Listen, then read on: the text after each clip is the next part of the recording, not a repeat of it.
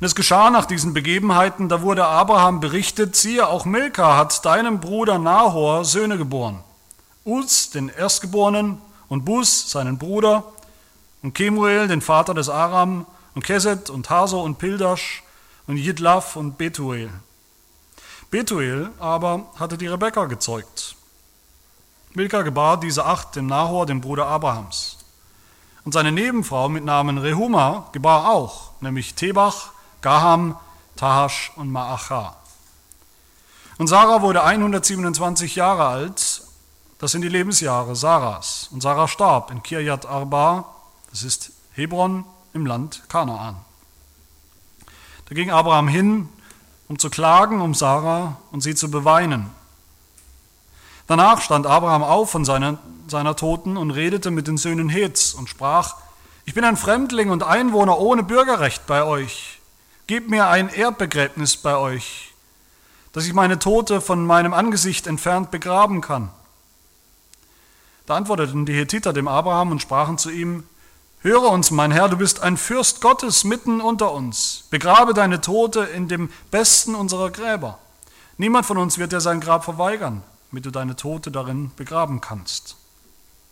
Da stand Abraham auf und verneigte sich vor dem Volk des Landes, vor den Hethitern, und er redete mit ihnen und sprach, wenn es euer Wille ist, dass ich meine Tote von meinem Angesicht entfernt begrabe, so hört mich und bittet für mich Ephron, den Sohn Zohars, dass er mir die Höhle Machpelah gebe die ihm gehört und die am Ende seines Ackers liegt. Und den vollen Betrag soll er sie mir zum Erbbegräbnis geben in eurer Mitte. Und Ephron saß mitten unter den Hethitern. Da antwortete Ephron, der Hethiter, dem Abraham vor den Söhnen Heths, vor allen, die durch das Tor seiner Stadt aus und eingingen und sprach, Nein, mein Herr, sondern höre mir zu. Ich schenke dir den Acker und die Höhle darin schenke ich dir dazu und schenke sie dir vor meinem Volk. Begrabe deine Tote verneigte sich Abraham vor dem Volk des Landes und er redete mit Ephron vor den Ohren des Volkes des Landes und sprach, Wohlan, wenn du geneigt bist, so höre mich. Nimm von mir das Geld, das ich dir für den Acker gebe. So will ich meine Tote dort begraben. Ephron antwortete Abraham und sprach zu ihm, Mein Herr, höre mich, das Feld ist 400 Schekel Silber wert. Was ist das schon zwischen mir und dir? Begrabe nur deine Tote. Und Abraham hörte auf Ephron Abraham wog für Ephron so viel Geld ab, wie er vor den Ohren der Hethiter gesagt hatte, nämlich 400 Schekel Silber, das im Kauf gangbar und gültig war.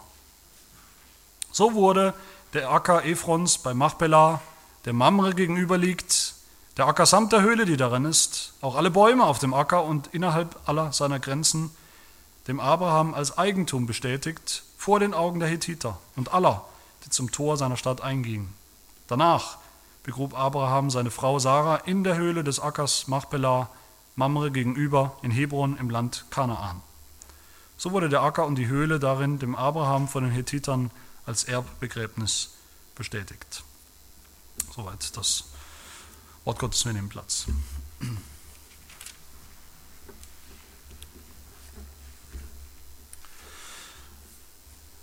Lange, also relativ lange, haben wir jetzt dieses Ehepaar, Abraham und Sarah, begleitet in verschiedenen Stationen ihrer, ihres Lebens, ihrer Biografie, ihres Glaubenslebens. Nach, Abraham, nach Adam und Eva sind Abraham und Sarah sicherlich das wichtigste Ehepaar im Alten Testament und ich denke in der ganzen Schrift. Wenn man auch im Neuen Testament schaut, wie wichtig, wie zentral sie immer wieder sind, wie die Apostel sich berufen auf Abraham und Sarah. Und mit diesem Text kommen wir jetzt zum Ende, zumindest zum, zum Tod von Sarah. Natürlich ist wieder einige Zeit vergangen zwischen dem, was wir gerade gehört haben, die Opferung, die Fastopferung des Sohnes, ihres Sohnes Isaak und jetzt dem Tod von Sarah. Aber ich denke, das Muster muss uns auffallen und ist uns immer wieder aufgefallen, das Muster, wie in diesen Berichten in Genesis immer wieder es hin und her geht zwischen vermeintlich wunderbar positiven Erlebnissen von Sarah und Abraham und dann direkt daneben den vermeintlich negativen Dingen und Erlebnissen. Gerade noch sind Abraham und Sarah am Ende der Fahnenstange angekommen. Sie können nicht mehr, sie wollen nicht mehr, sie können eigentlich nicht mehr recht Gott vertrauen, dass da überhaupt noch irgendein Nachkomme kommen soll und plötzlich ist er da. Plötzlich ist er da, der, der verheißene Sohn Isaak. Gerade noch ist, ist da die, die, die Geburt von Isaak und die Freude über diesen Kleinen, die Welt ist in Ordnung, alles ist gut. Und schon im nächsten Moment soll Abraham diesen Sohn, den er gerade empfangen hat, aufgeben, weggeben und opfern, sogar selbst mit eigener Hand schlachten. Und gerade erhält er Isaak zurück vom Herrn, da wird ihm seine Frau genommen, Sarah. Und dieses Muster zieht sich hindurch, zieht sich durch, durch die ganze Berichterstattung vom Leben Abrahams und Sarahs. Es ist ein Muster, das wir eigentlich nicht übersehen können, das literarisch auch wirklich angelegt ist. Und das will uns etwas sagen. Was will uns das sagen? Was ist, was ist die Botschaft? Was will uns das sagen?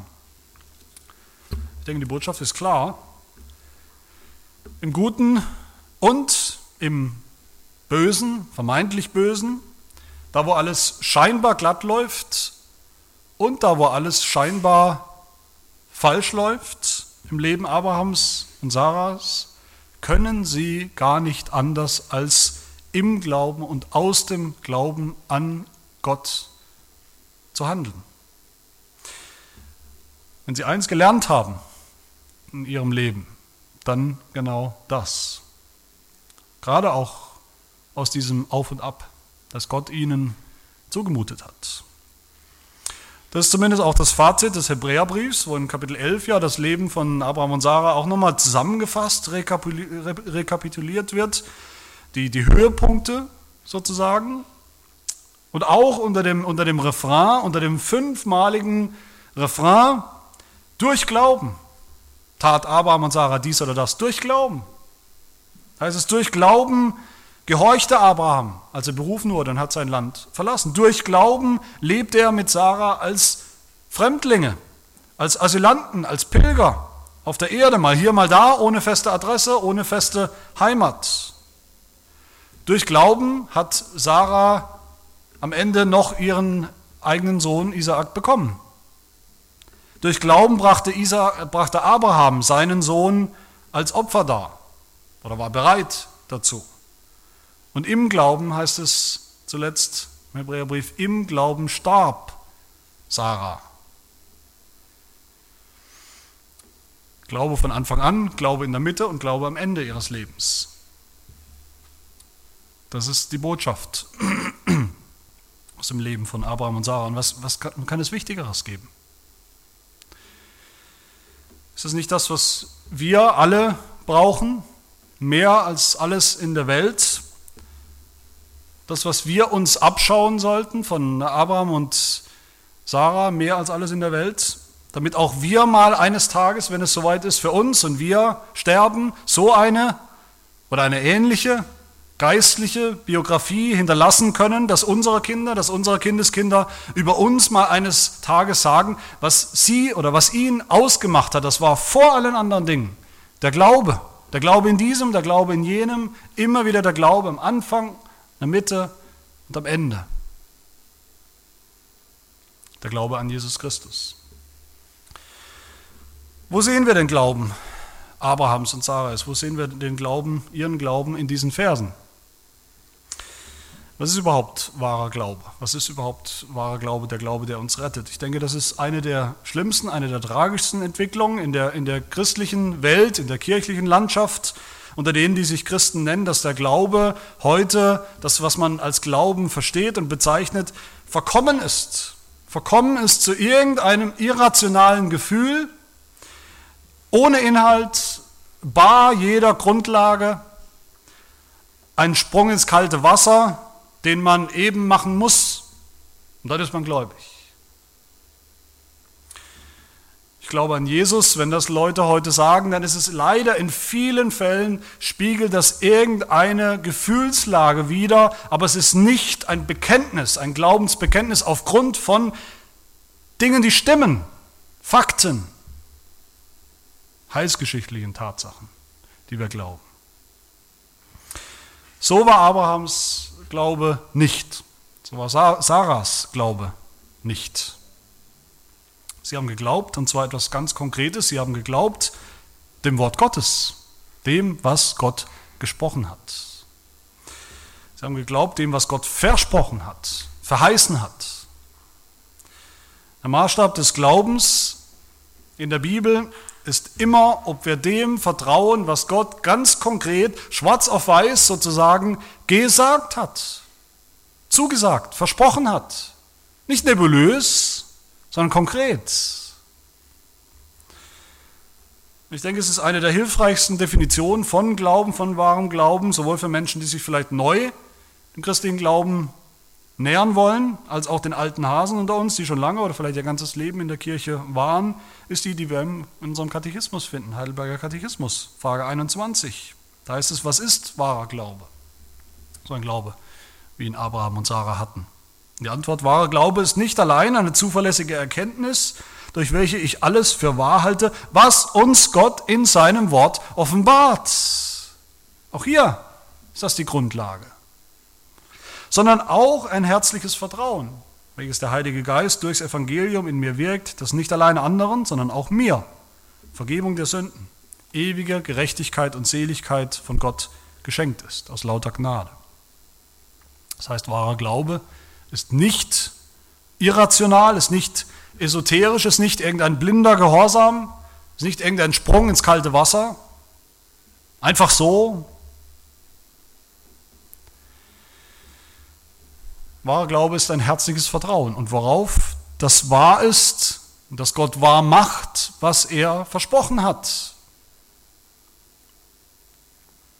So haben es Sarah geglaubt und Abraham geglaubt. Und was war es, was Gott ihnen versprochen hat? Ich denke, das wissen wir hoffentlich alle mittlerweile, was waren die Dinge, die zwei Dinge, die Gott Abraham und Sarah von Anfang an immer wieder versprochen hat, die der Inhalt dieser großen Mutter aller Verheißungen sind und waren.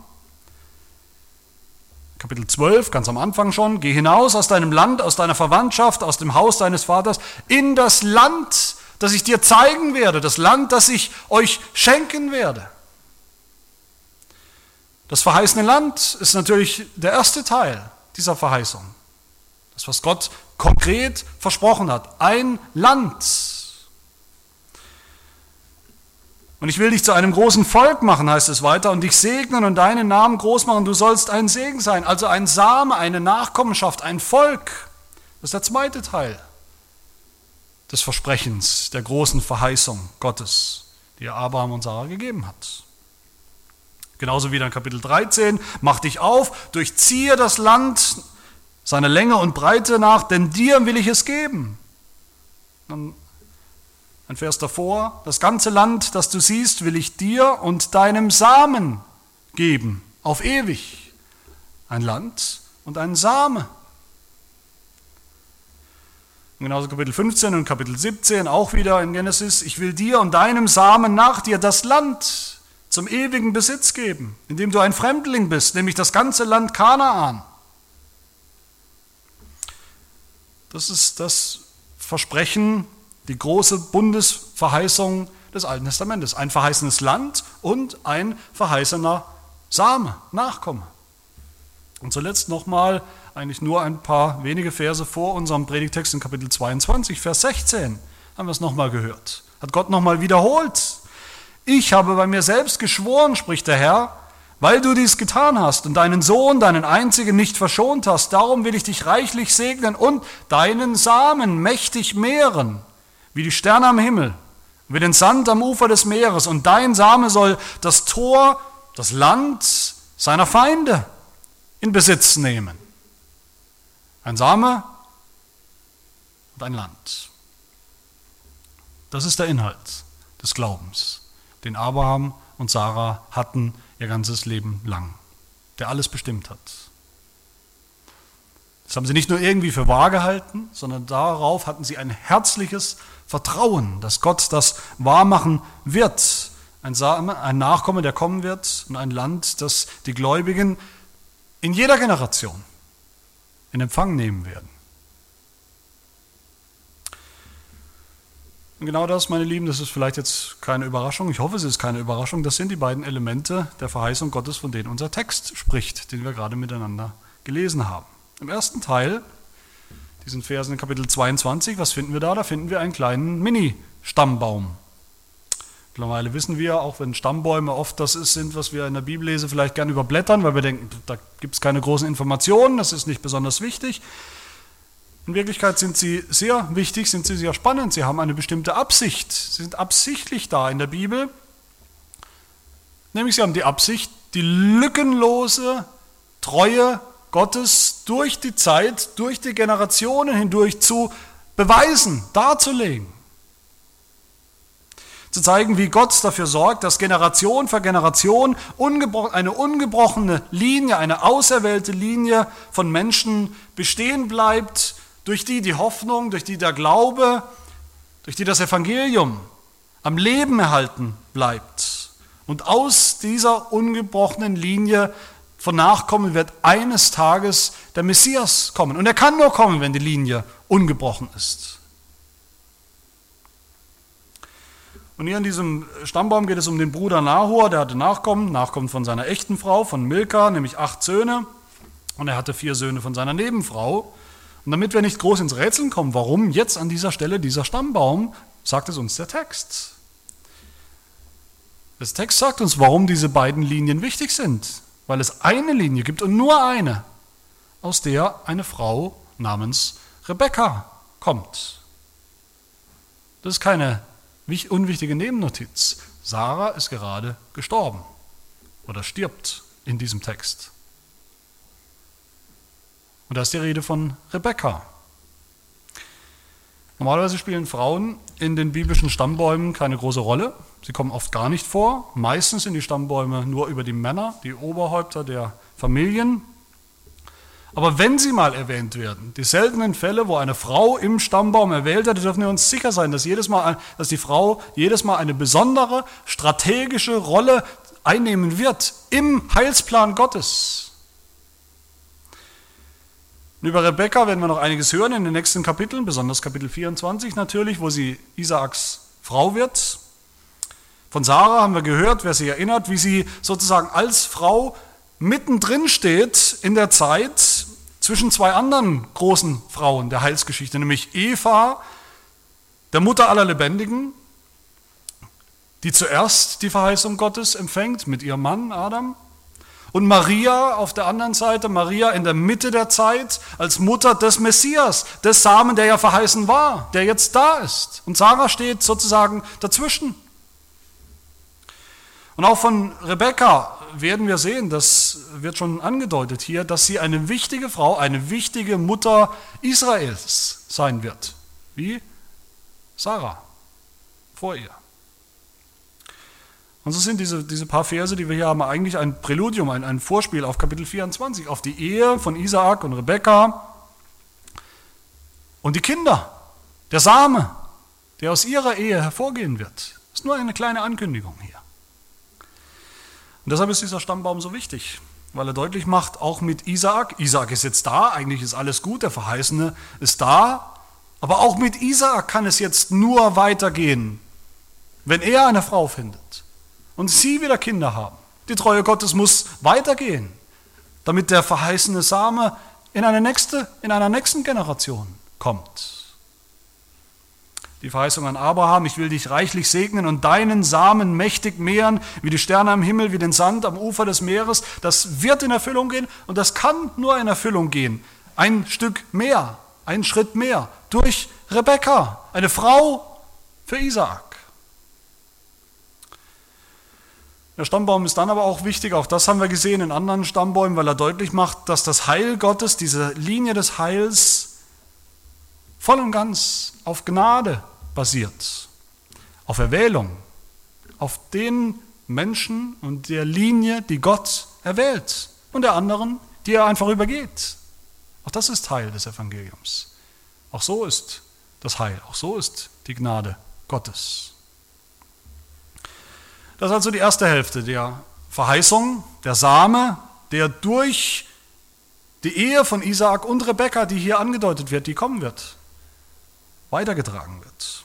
Der Same der Frau, Evas, der Mutter der Lebendigen, der eines Tages siegen wird über den bösen Samen, den Samen der Schlange. Der Same Abrahams, der gekommen ist, in Isaac ist er ja gekommen, ist er schon da, in Isaac seinem eingeborenen Sohn, der geopfert werden sollte, den Abraham aber wiederbekommen hat, damit er als Same am Leben bleibt. Der Same, der durch Isaac und Rebekka am Leben erhalten und weitergetragen wird, indem sie Kinder haben. Der Samen der Erwählung, aus dem eines Tages der Messias kommen wird. Und das ist der eingeborene Sohn nicht eines Menschen, sondern der eingeborene Sohn Gottes, den Gott nicht wie den Isaak dann im letzten Moment verschonen wird, sondern den Gott geben wird als wahres Opferlamm, das sein Blut vergießen muss und vergießen wird zur Vergebung der Sünden. Das, meine Lieben, das hat Abraham ganz konkret geglaubt und das hat Sarah ganz konkret geglaubt und zwar bis in ihren Tod hinein. Wie es in Hebräer 11 heißt, durch Glauben erhielt Sarah selbst die Kraft, schwanger zu werden, und sie gebar, obwohl sie über das geeignete Alter hinaus war, weil sie den vertreu achtete, der es verheißen hatte. Darum sind auch von einem einzigen, der doch erstorben war, Nachkommen hervorgebracht worden, nach der Verheißung. So zahlreich wie die Sterne des Himmels und wie der Sand am Ufer des Meeres, der nicht zu zählen ist. Diesem Glauben starb Sarah und gebe Gott, dass auch wir eines Tages in diesem Glauben sterben. Aber was ist mit der zweiten Hälfte der Verheißung? Was ist mit der Landverheißung? Im zweiten Teil des Textes, also ab Kapitel 23, finden wir die Beschreibung vom Tod und von der, von der Begräbnis, der, vom Begräbnis der Sarah. Ich denke, hier wird auch nochmal die Bedeutung von Sarah wichtig und, und, deutlich, wenn wir uns bewusst machen, dass natürlich schon andere Frauen gestorben sind vorher im Alten Testament, aber noch nie wurde auch nur ein einziges Wort, ein Ton der Trauer erwähnt über diese Frauen. Es war sozusagen normal im, im, im Sinn auch, oder im, ja, im, im Sinn des Fluches, dass Menschen sterben. Aber hier zum ersten Mal hören wir von Trauer. Wir sehen, wie Abraham um sie trauert, wie er die Klage hält über eine ungewisse Zeit lang. Aber gleichzeitig sehen wir, das ist euch wahrscheinlich aufgefallen beim Lesen, dass, dass hier gerade nicht die Trauer um Sarah und ihr Tod im Mittelpunkt steht.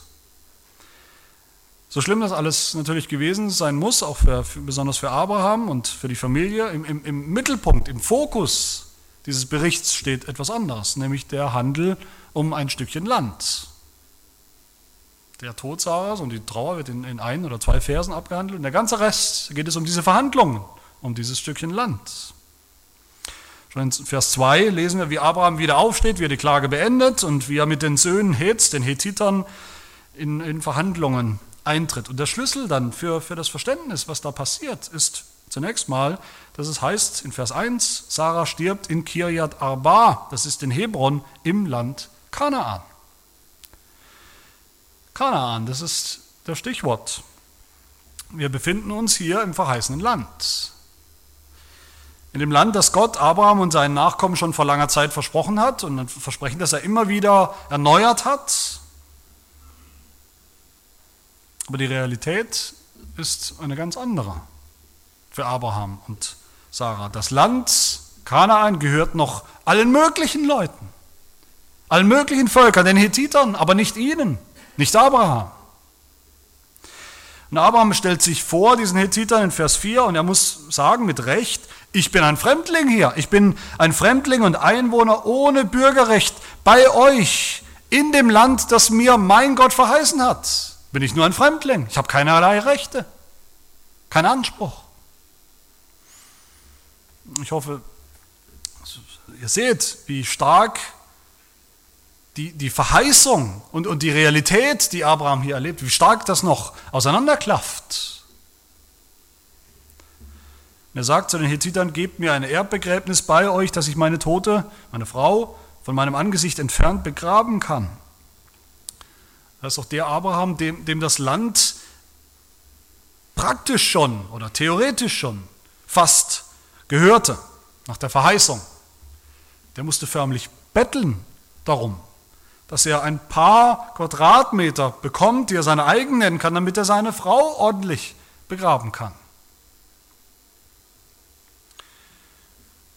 Was für einen starken Glauben an die Verheißung hat das gebraucht bei Abraham. Warum war das so wichtig? natürlich die Frage, warum war das so wichtig, dass Abraham überhaupt ein Stück Land für ein Erdbegräbnis bekommt für Sarah. Ich denke, wir können das kaum mehr nachvollziehen oder viele Menschen heute können das kaum mehr nachvollziehen. In einer Zeit, in der wir leben, in der der Tod kaum eine Rolle spielt, man blendet ihn aus. Begräbnis spielt kaum noch eine Rolle, es hat kaum noch eine Bedeutung. Immer mehr Christen lassen sich auch verbrennen. Erdbegräbnis ist unpraktisch und unnötig teuer.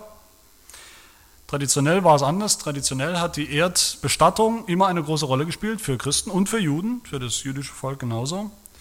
Aber für Abraham hat, hat diese Erdbestattung hier noch eine ganz besondere, eine ganz andere Bedeutung.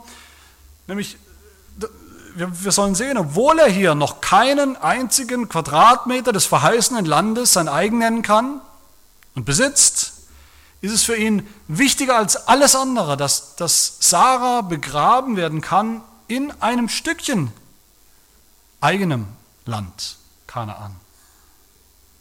Aber warum? Ich denke, diese ganze Verhandlung, diese ganze Geschichte macht deutlich, dass Abraham hier nicht, nicht wir dürfen ihn nicht als, als Privatmann verstehen hier, der irgendwie nach seinem persönlichen Wunsch, dass sein persönlicher Wunsch ist, Sarah zu, so zu begraben, sondern Abraham handelt hier als Stellvertreter des Volkes Gottes. Er handelt hier als Bundesoberhaupt. Abraham repräsentiert das Volk Gottes hier. Und als Repräsentant dieses Volkes Gottes tritt er ein in rechtliche Verhandlungen mit den Hethitern. Er weiß, seine Zeit ist noch nicht gekommen, die Zeit, dieses Land in, in, Besitz zu nehmen, ist noch nicht gekommen, noch gehört ihm all das nicht. Aber schon sehen wir in so kleinen Notizen, zum Beispiel sehen wir, dass die Hethiter in Abraham einen Fürst Gottes sehen, eine Art König sehen. Ein König über welches Land? Man sieht noch kein Land, aber sie sehen in ihm eine Art König. Fast schon eine prophetische Vorausschau, wie, wie der Text Abraham als, als, als eigentlichen König über dieses Land schon irgendwie aufblitzen lässt. Hinter den Kulissen sozusagen. Auch wenn er es noch nicht ist. Deshalb denke ich, sind die Hethiter auch gleich bereit, ihm dieses Grab zu geben, sogar zu schenken. Aber Abraham will mehr. Er will mehr als nur ein Grab. Vers 8 heißt es, wenn es euer Wille ist, dass ich meine Tote von meinem Angesicht entfernt begrabe, also wenn ihr mir schon ein Grab geben wollt, so hört mich und bittet für mich Ephron, dass er mir die Höhle Machbela gebe, die ihm gehört und die am Ende seines Ackers liegt. Also ich hätte bitteschön gern auch noch dieses Stück Acker dazu. Nicht nur ein Grab, das ich benutzen darf. Ein Grab reicht nicht. Abraham will ausdrücklich ein Stück Land. Und er will sich auch nicht ein Stück Land schenken lassen. Ein Stück vom verheißenen Land, das er noch nicht besitzt. Warum nicht? Erstens, weil er Gott nicht vorgreifen will. Die Zeit ist noch nicht reif. Gott hat ihm das Land noch nicht gegeben. Und zweitens, weil Abraham deutlich machen will, über jeden Zweifel erheben will, dass er das Land, das er bekommt, in dem er Sarah begraben will, dass ihm das auch wirklich gehört. Nicht als Leihgabe, nicht weil die Hethiter so freundlich sind zu ihm, nicht als Geschenk von denen, die nicht glauben. Abraham will unbedingt bezahlen. Das ist ja deutlich in dieser Geschichte.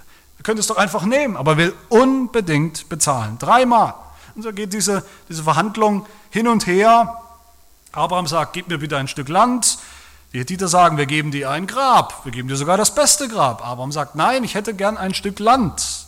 Sie sagen, Ephron sagt, okay, ich schenke dir ein Stück Land, ein Acker mit Höhle. Und Abraham sagt, nein, danke, das Land hätte ich gerne, aber ich will bezahlen. Das, was es wert ist, den Marktwert. Und Ephron sagt nochmal, etwas schlitzohrig, ich habe mir sagen lassen, dass die äh, im Orient heute immer noch so verhandeln, er sagt, das Feld ist zwar 400 Shekel Silber wert, aber was ist das schon zwischen mir und dir? Also es ist zwar relativ teuer, aber ich schenk's dir gerne, aber wenn du doch unbedingt bezahlen willst. Und Abraham geht darauf ein und Abraham bezahlt. Er bezahlt den gültigen Preis. wie es in Vers 15 heißt. Ohne Schenkung, nicht als Geschenk, ohne Betrug, ohne Rabatt, das, was es wert ist, den vollen Preis, damit ganz klar ist, dass ihm das gehört. Und die Ausleger sind sich einig, dass 400 Shekel keine Kleinigkeit sind. Das ist ein gigantischer Betrag, eine gigantische Summe. Jeremia zum Beispiel, da gibt es eine Stelle, wo er ein großes Stück Land kauft, er bezahlt gerade mal 17 Schekel dafür, für ein großes Land. Das sind 400 Schekel. Also entweder war das Land besonders gut, besonders gute Lage, oder es war doch sehr groß, dieser Acker. Ein großer Acker. Ich denke vielleicht beides. Und wichtig ist, dass Abraham genau dieses Stück Land haben will. Nicht irgendeins, er weiß ganz genau, was er will. Warum? Warum ausgerechnet dieses Stück Land?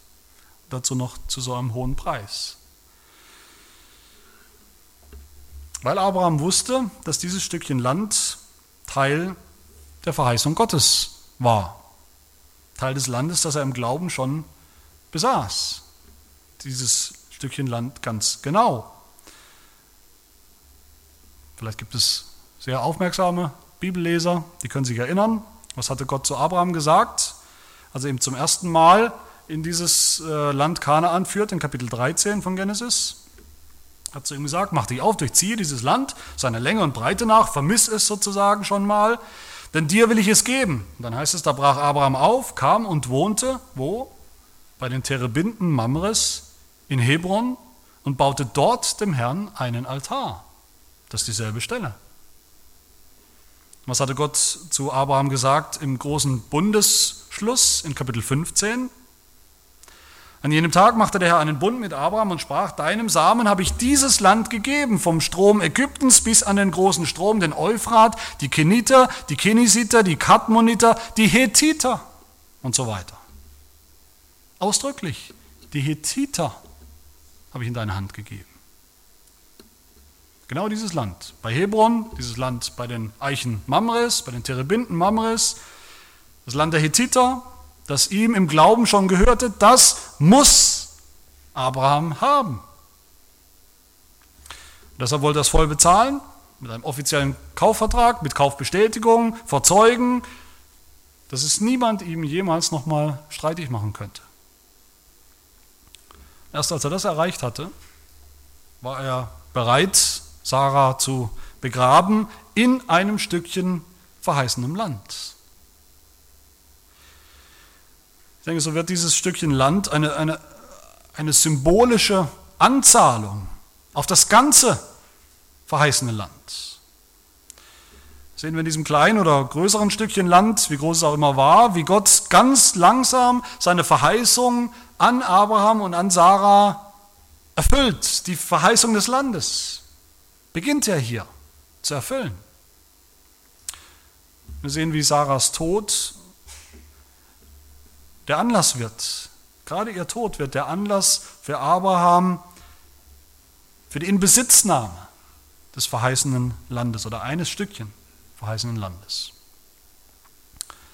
Dass Sarah ausgerechnet hier in diesem Stückchen Land ihre letzte Ruhe fand, das kann nur eines bedeuten, dass sie zuletzt im Glauben das erhalten hat, was Gott ihr und Abraham versprochen hat, ihr ganzes Leben lang, das Land zu erben.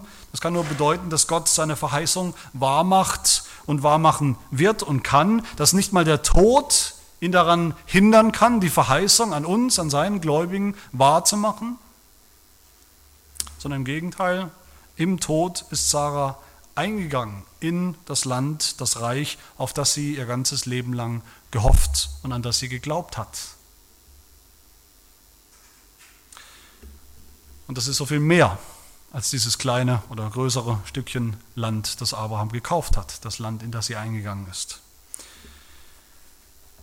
Wir sehen hier so viel mehr in diesen Versen als nur der Anfang der Erfüllung der Landverheißung. Abraham hat so viel mehr bekommen hier als ein paar Quadratmeter des verheißenen Landes. Und Sarah hat so viel mehr bekommen in ihrem Tod als ein Stück, ein Grab im verheißenen Land. Beide sind ja trotzdem Pilger geblieben. Sarah ist tot, Abraham ist zeitlebens ein Pilger geblieben, wie es Abraham selber sagt, aber nicht ein frustrierter Pilger, der Gott anklagt, weil er noch nicht das Land, das ganze Land hat. Ich habe mir überlegt, die Geschichte hätte ja eigentlich auch ganz anders verlaufen können. Immerhin ist der Abraham, von dem wir hier hören, der die Hethiter um ein Stückchen Land anfleht, förmlich, das ist derselbe Abraham, der ja ein paar Kapitel vorher, Kapitel 14, Krieg geführt hat. Krieg geführt hat schon gegen verschiedene Völker, wahrscheinlich gegen Tausende oder Abertausende, gesiegt hat mit gerade mal 318 Mann an seiner, an seiner Seite und der viel Land eingenommen hat. Vielleicht war auch hier zumindest irgendwo die Versuchung da bei Abraham. Einfach mit Waffengewalt gegen die Hittiter vorzurücken, sich das Land, das er braucht und vielleicht noch ein bisschen mehr für die ordentliche Beerdigung seiner Frau einfach zu nehmen, gewaltsam zu nehmen. Es war ihm doch sowieso verheißen. Aber das tut er nicht. Warum tut er das nicht? Weil er der Abraham des Glaubens ist der warten kann auf Gottes Verheißung, der warten kann auf Gottes Timing, bis Gott selber die Verheißung erfüllen wird. Noch viel wichtiger, das ist der Abraham des Glaubens, der schon länger, schon lange kapiert hat, dass es am Ende gar nicht darum geht, wie viele Quadratmeter oder wie viele Quadratkilometer des Landes Kanaan er bekommen wird oder sein Nachkommen einnehmen wird, werden. Er hat längst kapiert, dass das wahre, verheißene Land gar nicht gekauft werden kann. Und dass es auch nicht irgendwelchen Völkern gehört, den Hethitern oder irgendwelchen anderen Völkern.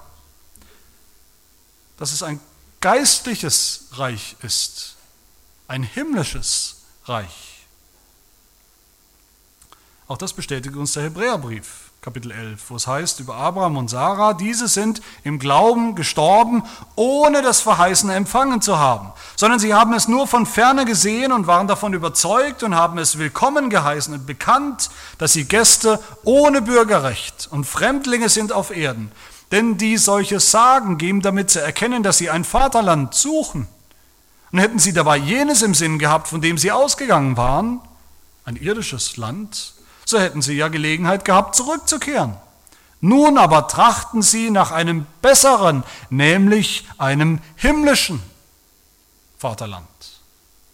Darum schämt sich Gott ihrer nicht, ihr Gott genannt zu werden, denn er hat ihnen eine Stadt bereitet, und zwar eine himmlische Stadt.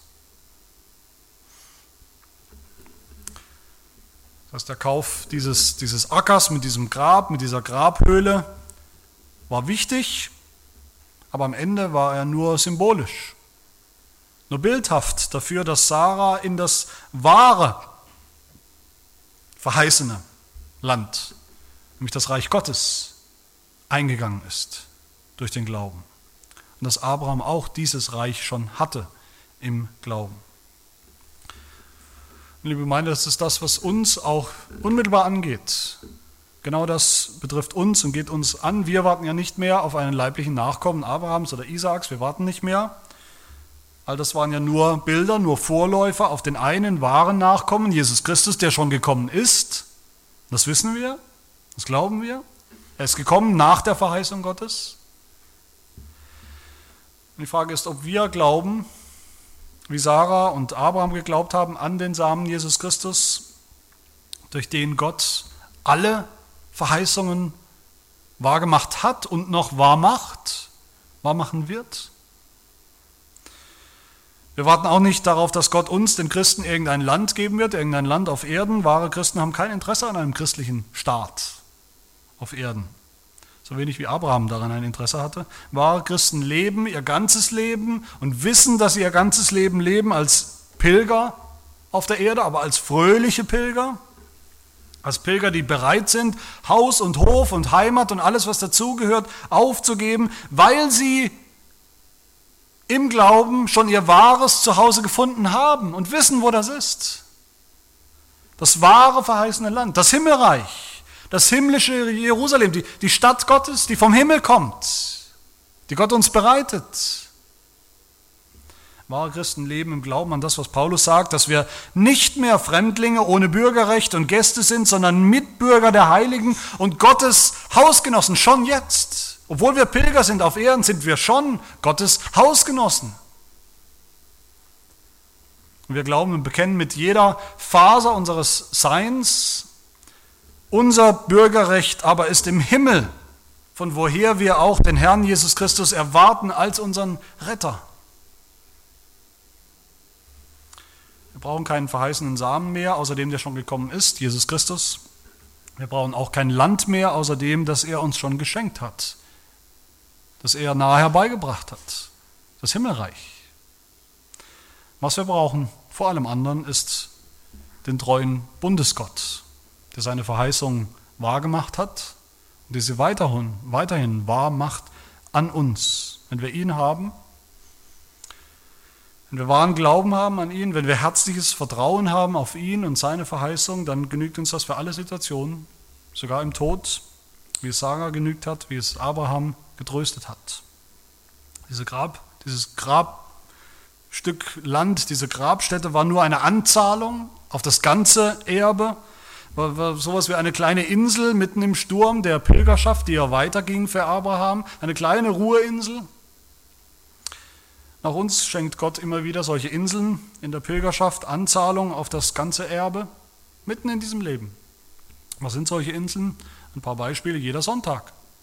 Jeder Tag des Herrn ist so eine Insel auf unserer Pilgerschaft. Auf unserer Pilgerschaft in dieser Welt ist eine Anzahlung auf den ewigen Sabbat, auf die ewige Gottesruhe, die wir eines Tages, die wir eines Tages eingehen werden, die wir im Glauben jetzt schon kennen und, und haben. Aber die Realität ist eben von Montag bis Freitag bis Samstag leben wir nicht in dieser neuen Welt Gottes, nur im Glauben. Wir sehen sie noch nicht. Jeder Gottesdienst ist eine Anzahlung auf das Erbe, das endgültige Erbe.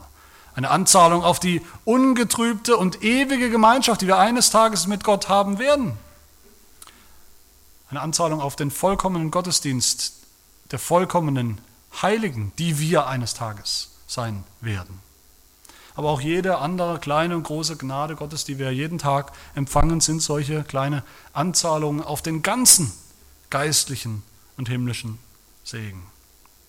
Wir müssen nur mit den Augen des Glaubens schauen auf unserer Pilgerschaft. Wir leben noch alle in Zelten auf der Erde, wie Abraham und Sarah, aber gleichzeitig sind wir schon Prinzen und Könige in, mit Gott in seinem Reich, im himmlischen Königreich.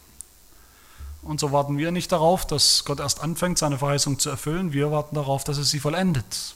Wir warten nicht darauf, dass der Messias kommt. Wir warten darauf, dass er wiederkommt